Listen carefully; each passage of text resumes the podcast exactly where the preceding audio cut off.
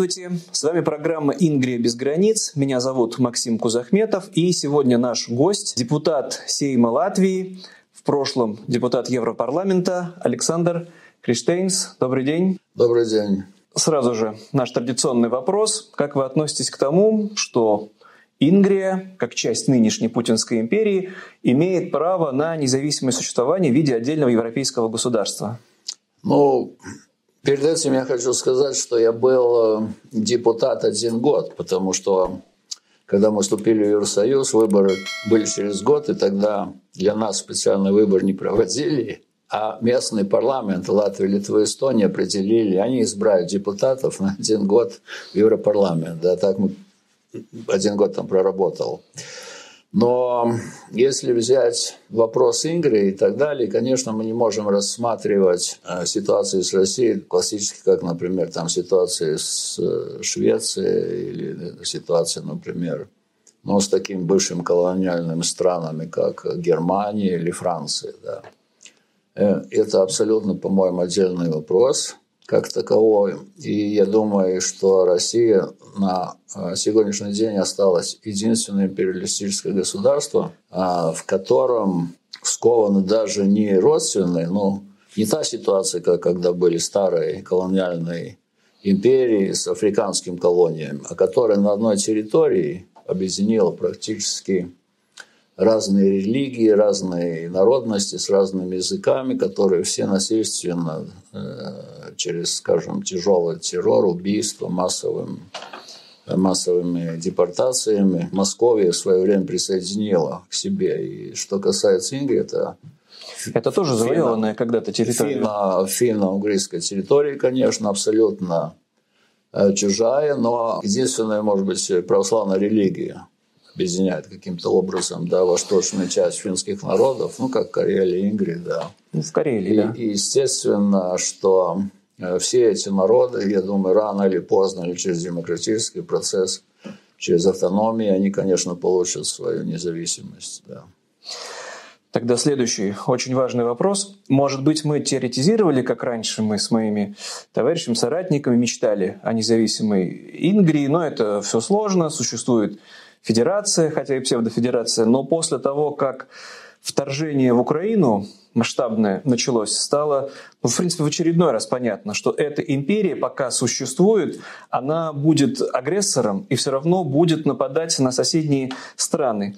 И вы, насколько я понимаю, один из немногих политиков в Европе, кто открыто об этом говорит. Пока существует эта империя, неважно под каким названием, советская, российская, федеративная, она все равно страна-агрессор, она все равно на всех нападает. И войны в Европе прекратятся только тогда, когда перестанет существовать эта империя.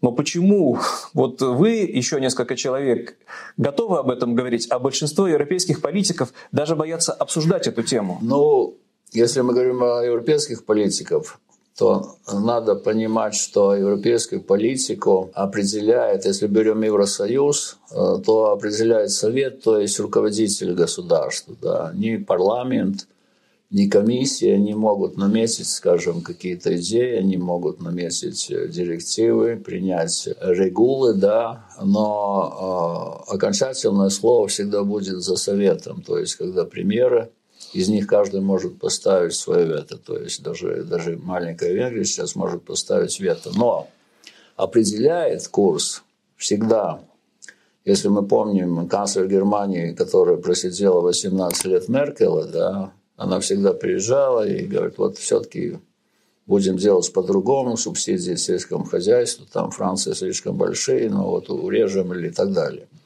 И тогда смотрим дальше. Что мы имеем скажем, от сотрудничества Германии Франции с Россией. Вот сейчас идет война, вот честно, вы знаете, в прошлом году, с начала войны, до февраля этого года, до марта, в Рижском порту с Евросоюза выгрузили 40, примерно 40 кораблей, там 38, если, если честно, э, с алюминиевым бокситом для России. Почему? Идет война. Из этого боксита Россия производит алюминий который 80% экспортирует, закупает Volkswagen и Peugeot автостроительные компании, а 20% остается для строительства военных самолетов. А это волнует кого-то? Ну, почему хотя бы Почему это, нет дискуссии? Идет война, да? Э, запретили покупать нефть российскую. Но газ ведь не запретили.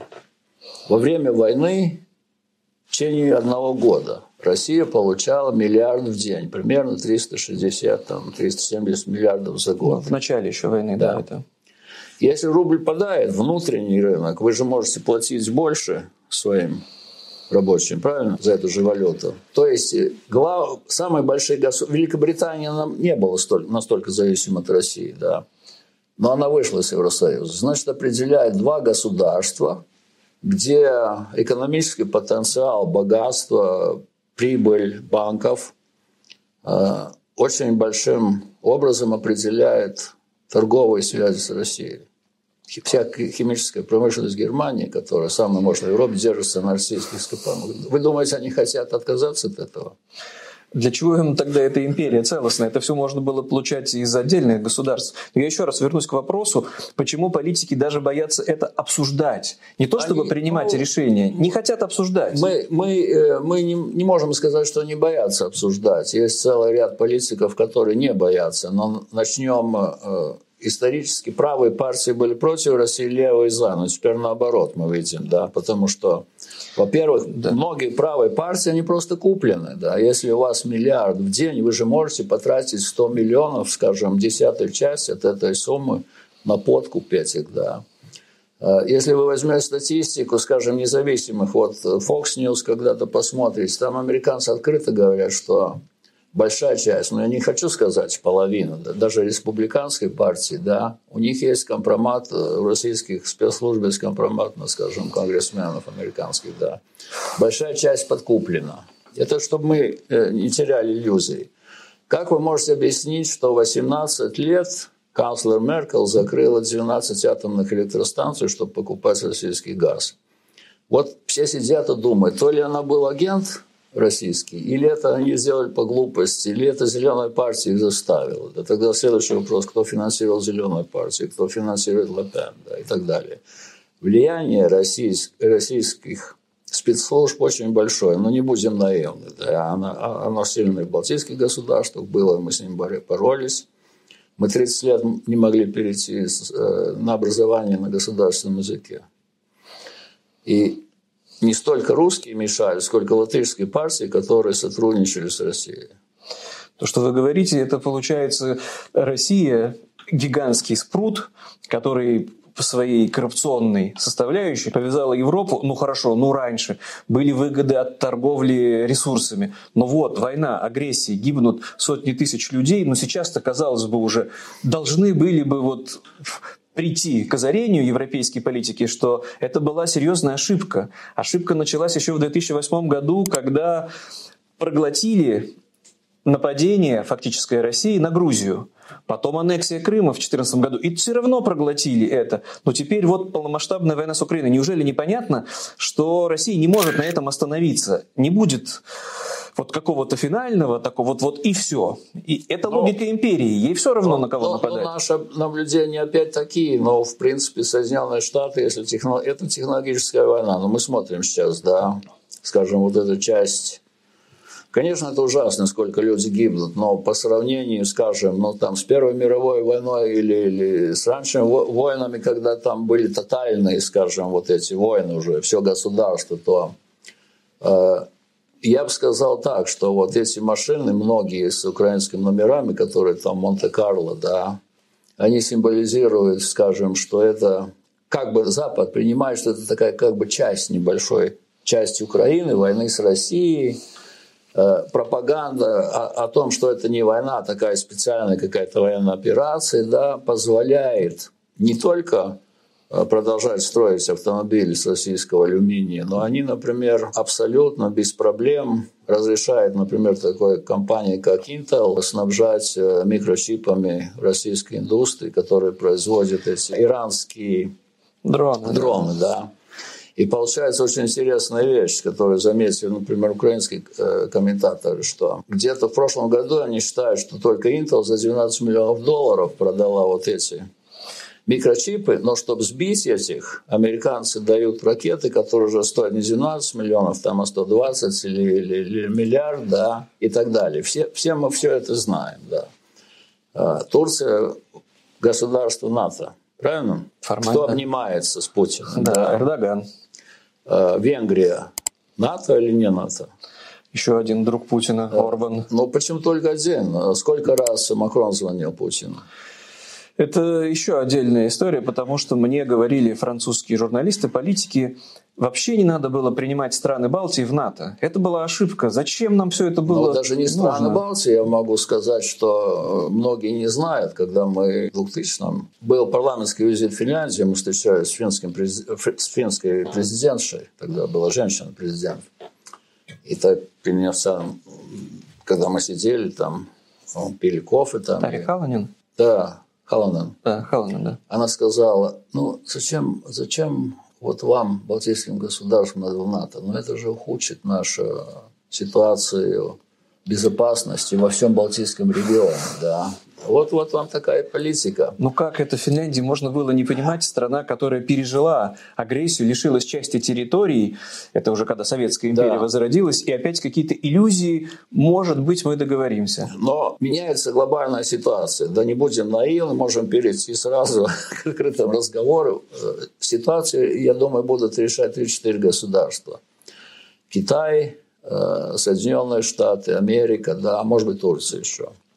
Евросоюз, он, в принципе, не играет, он не играет а сейчас уже такую глобальную роль, как, скажем, лет 20 тому назад, да. А экономически э, никакого развития у нас сейчас нет по сравнению, скажем, с Китаем или с, с американцами. Кто конкурент? Я не говорю противник, а кто конкурент Соединенных Штатов сейчас главный? Естественно, Китай, да. И население скажем, ну, большинство населения, также большинство политиков абсолютно не интересует, скажем, что происходит в Украине по сравнению с тем, что происходит в Китае. Конкуренция, торговля, все остальное, да. И я думаю, ну, это мое неофициальное мнение, и это не партийное, и это не мнение нашего Сейма, но я думаю, что большинство американцев считают, то есть политиков, геополитиков, да, разные центры мышления и так далее, которые там десятки, э, что вот эту борьбу в следующие 20 лет, где будет Индия, Китай и Соединенные Штаты, выиграет та сторона, которая получит себе в союзниках России. Почему Россия? Да. То есть опять, что... получается, надо эту империю сохранить Нет, по этой логике. сейчас продолжу. Э, и это первая часть, ну, это мы понимаем, скажем.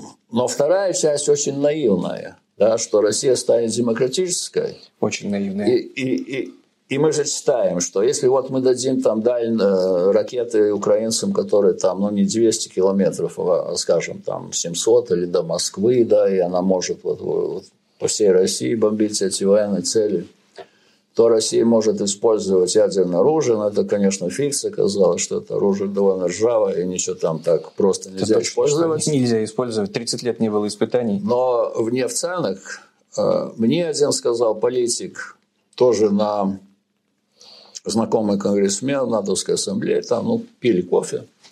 Он говорит, знаете, мы, когда Милосевича бомбили, там ошиблись, по-моему, сколько там, ну, несколько десятков, там никаких жертв не было. Мы, мы на генеральный штаб хотели, попали там, по-моему, по китайскому посольству, посольство, по телевидению да. где-то. Они это не забыли, что сейчас.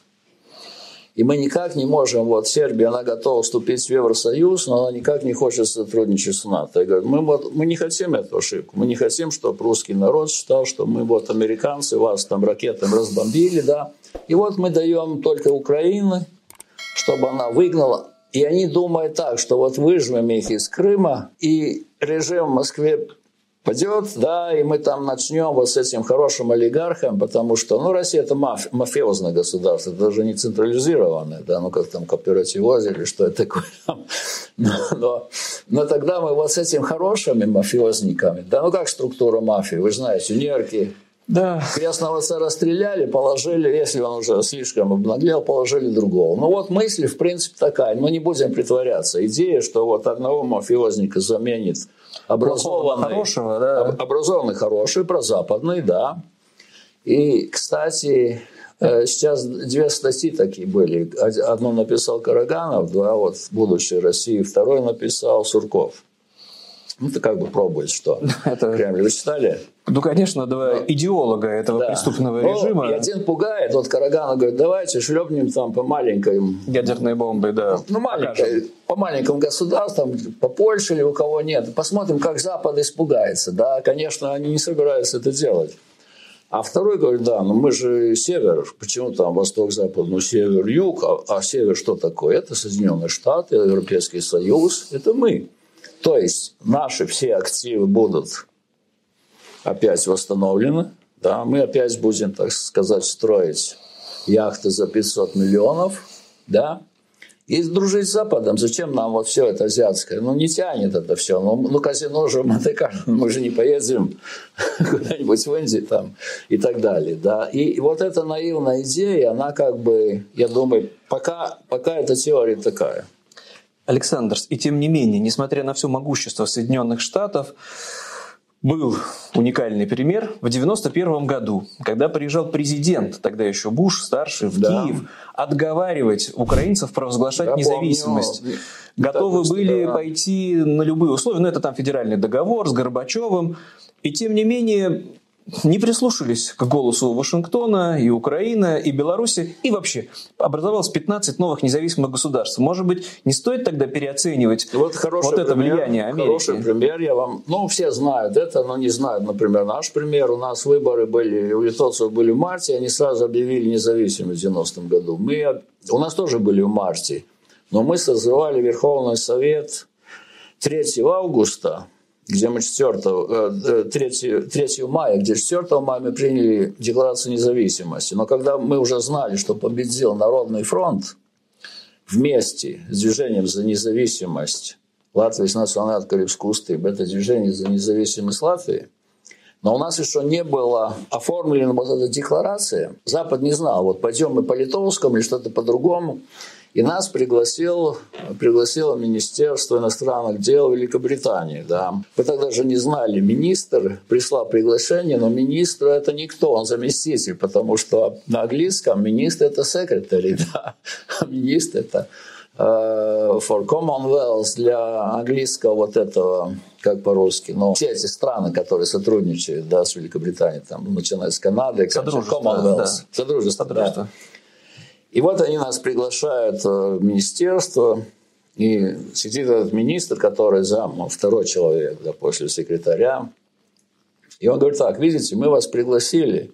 Я был с движением за национальную зависимость, два человека были, потом был министр Юрканс, вот он был приглашен с Народного фронта и бывший премьер Годман. Они были с Народного фронта, я был с национального движения. Мы сидим там на печенье, он говорит, вы к нам сейчас, видите, мы вас пригласили, поскольку э, вы сейчас никто, у вас еще ну, мандатов нет, вы, ваш Народный фронт победил, мы можем разговаривать. Но как только вы объявите, что вот вы установили независимость Латвийской Республики, мы контакты прекращаем и будем их через английский совет, который тогда был в Москве. И вот, говорит, через это пока вы не получите от Горбачева признание, что вот Советский Союз вас признает, это март 90-го года. Так это что же... не только Буш, никто, не говоря уже о Германии, которая благодарила Горбачева, да, за объединение и так далее. Да. Но Англия, кстати, наверное... была против объединения Германии, тоже до последнего да. сопротивлялись. И тем не менее, вот несмотря на вот это непонимание, наивность западных политиков, которые рассчитывали, что теперь хороший империалист Горбачев вместо вот этих плохих, теперь он реформирует. Но это было, представляете, если бы тогда Украина осталась в составе Белоруссии, Белоруссия, к сожалению, и осталась в составе, да, тогда бы эта империя напала бы, получается, не на Украину, а точно так же на Латвию под предлогом Но, того, что Даугавпилс, мы защищаем русский мир, там обижают русских людей. Это, это, это даже не мы, это зеленые человечки. Но когда же в, в Европе придет понимание, что так будет продолжаться до тех пор, пока эта империя в принципе существует, не будучи разделенной на части? Но если мы переходим тогда к вопросу независимой Ингрии, тогда я думаю, что посмотрим, кто сейчас реально автономный. Я думаю, это Чечня, самая автономная в России. Ну, это такая автономия феодальная. Да, это феодальная автономия, но, но э, почему она автономная? Да, потому что если мы посмотрим, скажем, с точки национальных интересов, школы, да, на чеченском языке, русских да. там практически уже нет да? Нету. По-моему, Туркменбашир, ну, еще был более радикальный, но там, поскольку было много газа, то Россия никогда не говорила о защите русскоязычных. Это показывает, что э, в Москве абсолютно всем плевать на то, что как живут русские, там, скажем, в Туркмении. Если это государство сотрудничает на, на мафиозном уровне, то это они друзья. Империи, да. Да. И также я не думаю, что там э, рядовые чеченцы там очень ну, заботятся о хороших отношениях с русскими. Да. Вот это пример. Второй, по-моему, насколько я так могу судить, наверное, больше знаете, я думаю, что Татарстан, который имеет очень большие нефтяные ресурсы, деньги, да, ну, Казань, и который исторически имеет тоже государственность и так далее, которая, может быть, даже еще более древнюю, чем российская государственность, если мы не считаем Киевская Русь, которую если, украли, да. Русские. Если Волжская Болгария, да, то да, конечно. Да. Ну, все это, да, исторически. Mm-hmm. А, вся фальсификация истории – это отдельный вопрос, конечно, да, что такое Москве, что такое Киевская Русь и так далее, да. Так что, если мы говорим о исторически Киевской Руси, это великая история древние государства, которые, в принципе, историю украли. Ну, начиная уже с Петра, ну да, не все в России знают, что до Петра Первого государство называлось Московское царство, а название России появилось, в принципе, только в XVIII веке. Возьмем даже там французскую королеву Анну, еще некоторых, которые были ну, с украинским происхождением, когда там еще болота были, да. Но это, это другой вопрос. И, и, конечно, если вот эта автономия реальная, да, мы не знаем, как это кончится – через автономию, я думаю, что э, реально, реально автономной может стать Калининградская область, хотя я не, не, не знаю ни один документ, который утверждает, что это часть России, да. Это был, когда Такой был бы прекрасный прецедент. Этот анклав, он сейчас уже окружен странами да, НАТО. Но такой также, э, также, ну тогда мы можем опять посмотреть, что такое международное право. Международное право – это обязанность маленьких государств и вседозволенность больших государств, правильно? Потому что кто голосовал за Россию как члена э, Совета Безопасности ООН? Ни один. Тем не менее, до сих пор это имперское наследие безумное, когда в ООН сидит государство-агрессор, блокирует любые Нет, но решения. за него даже никто не голосовал. И тем не менее, по факту до сих пор приходится с этим всем считаться. Да, ну вот, э, э, значит, я думаю, что через эту автономию и только через, но преувеличивает потери России. Даже если, э, скажем, Украина получит оружие, да, ну, атакам вот эти ракеты уже, которые не там 70 или 100, а, скажем, сколько там, 200. Им, конечно, не дадут там 500 или 700 километров. Но они освободят Крым. Я думаю, Россия уже ее списала. Вы думаете, что в России там кто-то волнуется за этот Крым? Я думаю, 80% Нет. плевать, да?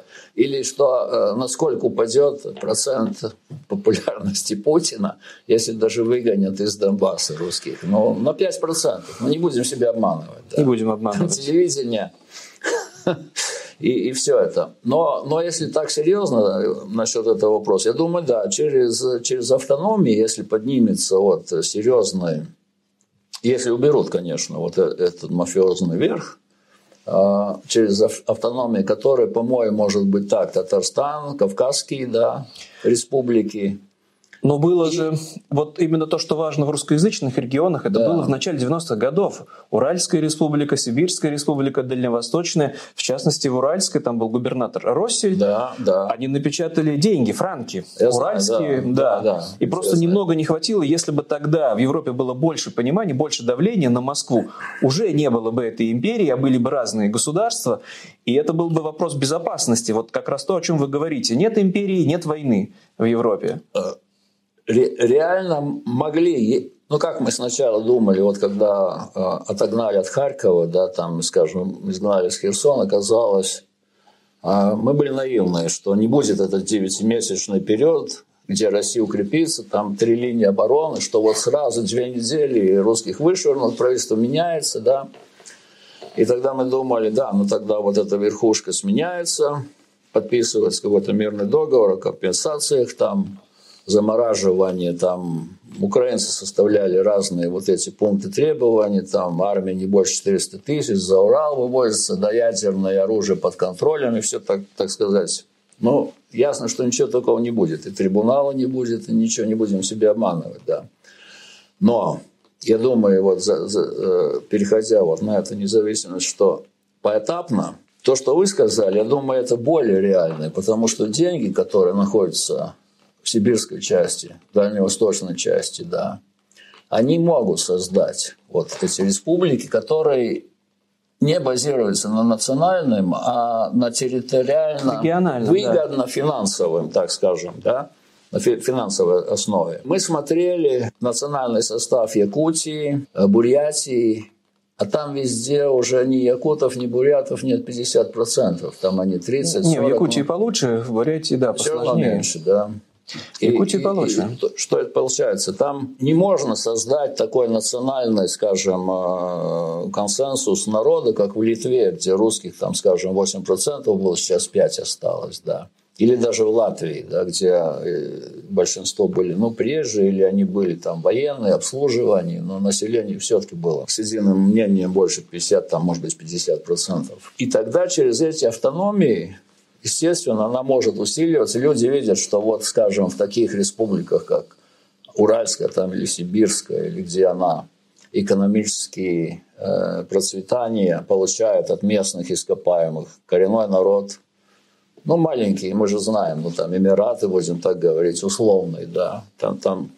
А Петербург или Москва, они могут существовать вполне как, как Сингапур, как э, государство. Да, как крупный мегаполис, да. Интеллектуально, да. интеллектуально мыслительно. Там и новые технологии, и они многонациональные. Там, почему они не могут развиваться, да. Но это долгий путь, я думаю, это не будет так быстро. Хотелось бы побыстрее, конечно. Вот тоже важный вопрос. Среди всяких страшилок, что будет резня, что да. исключено... Ну, почему нельзя допустить распада? Потому что непременно будет гражданская война. Ну, это все абсурдно. Но есть э, более серьезный аргумент, который многих пугает, что если случится распад, разорвутся экономические связи и будет нищета во всех регионах. Поэтому нужна Москва, которая справедливо все перераспределяет. И я помню очень вот эти же аргументы слово в слово, звучавшие в 90-91 году. Латвия отделится и будет нищета нефти нет, газа нет, жить им будет не на что, сами обратно попросятся. Но этого не произошло. То есть вот вы, как человек, который стоял как раз у истоков от создания, в том числе и экономической вот этой независимости, до какой степени рискованно отделяться от этой империи, остаться в нищете, или очень быстро можно организовать экономически благополучное государство без нефти, без газа? Да, против Латвии не было такой блокады, как против Литвы, где формально, да, но не только Латвия и Литва, если мы сейчас посмотрим, ну, Россия как бы под блокадом тоже экономические санкции, но они же абсолютно не действуют.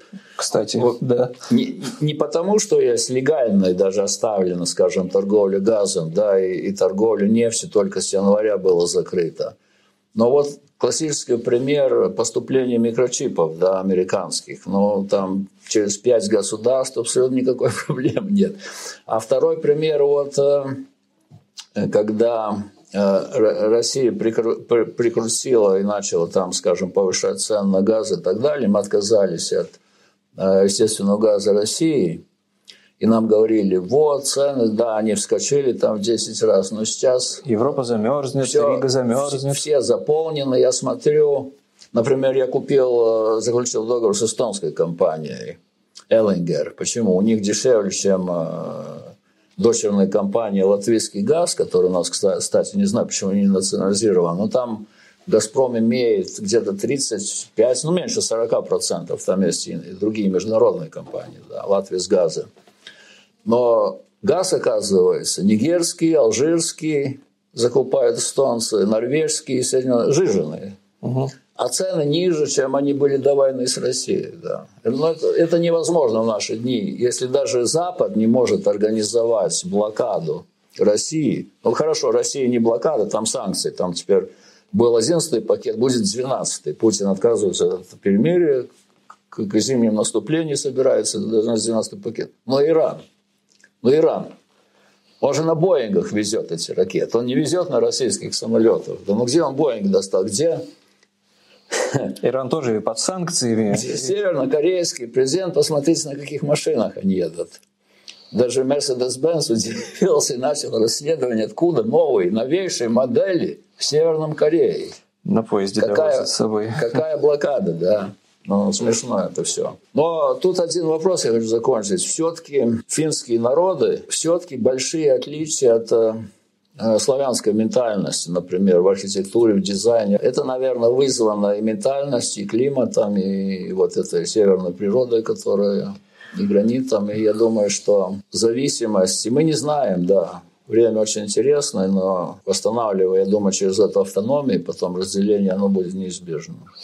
Мы тоже считаем, что вот это и изоляция специфическая Санкт-Петербурга, потому что он далеко от всех остальных крупных центров. И природный фактор, и близость Эстонии, Финляндии и вообще Европы влияет на менталитет, на самоидентификацию себя как петербуржцев, как ингерманландцев. И это не то же самое, что Москва. И, конечно, все это тоже ментально повлияет. Последний есть такой вопрос, который ну, политический, который, может быть, не столько связан я думаю, он даже независим от того, демократы в России или там, скажем, чистые империалисты у власти, но не будем забывать, что Россия ведь оттянула территории, это не только бывший округ Кенигсберга, Калининграда или Карлауч на литовском, это и э, Випури, это же не российский город. Выборг, да, завоеванный, да. захваченный.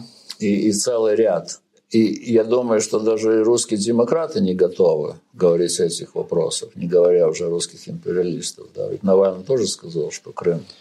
К сожалению, ну, мы считаем, что какие и, границы... Нет, я думаю, Запад боится, что вот тогда могут начинать каким-то образом, и кто-то в России скажет, ну мы теперь демократы, но надо все-таки защищать Ходорковский тоже сказал, что он готов воевать. Это московские в Кавказе, да? Это московские ну, империалисты, которые хорошие, как считается на Западе, но пропасть нас с ними разделяет.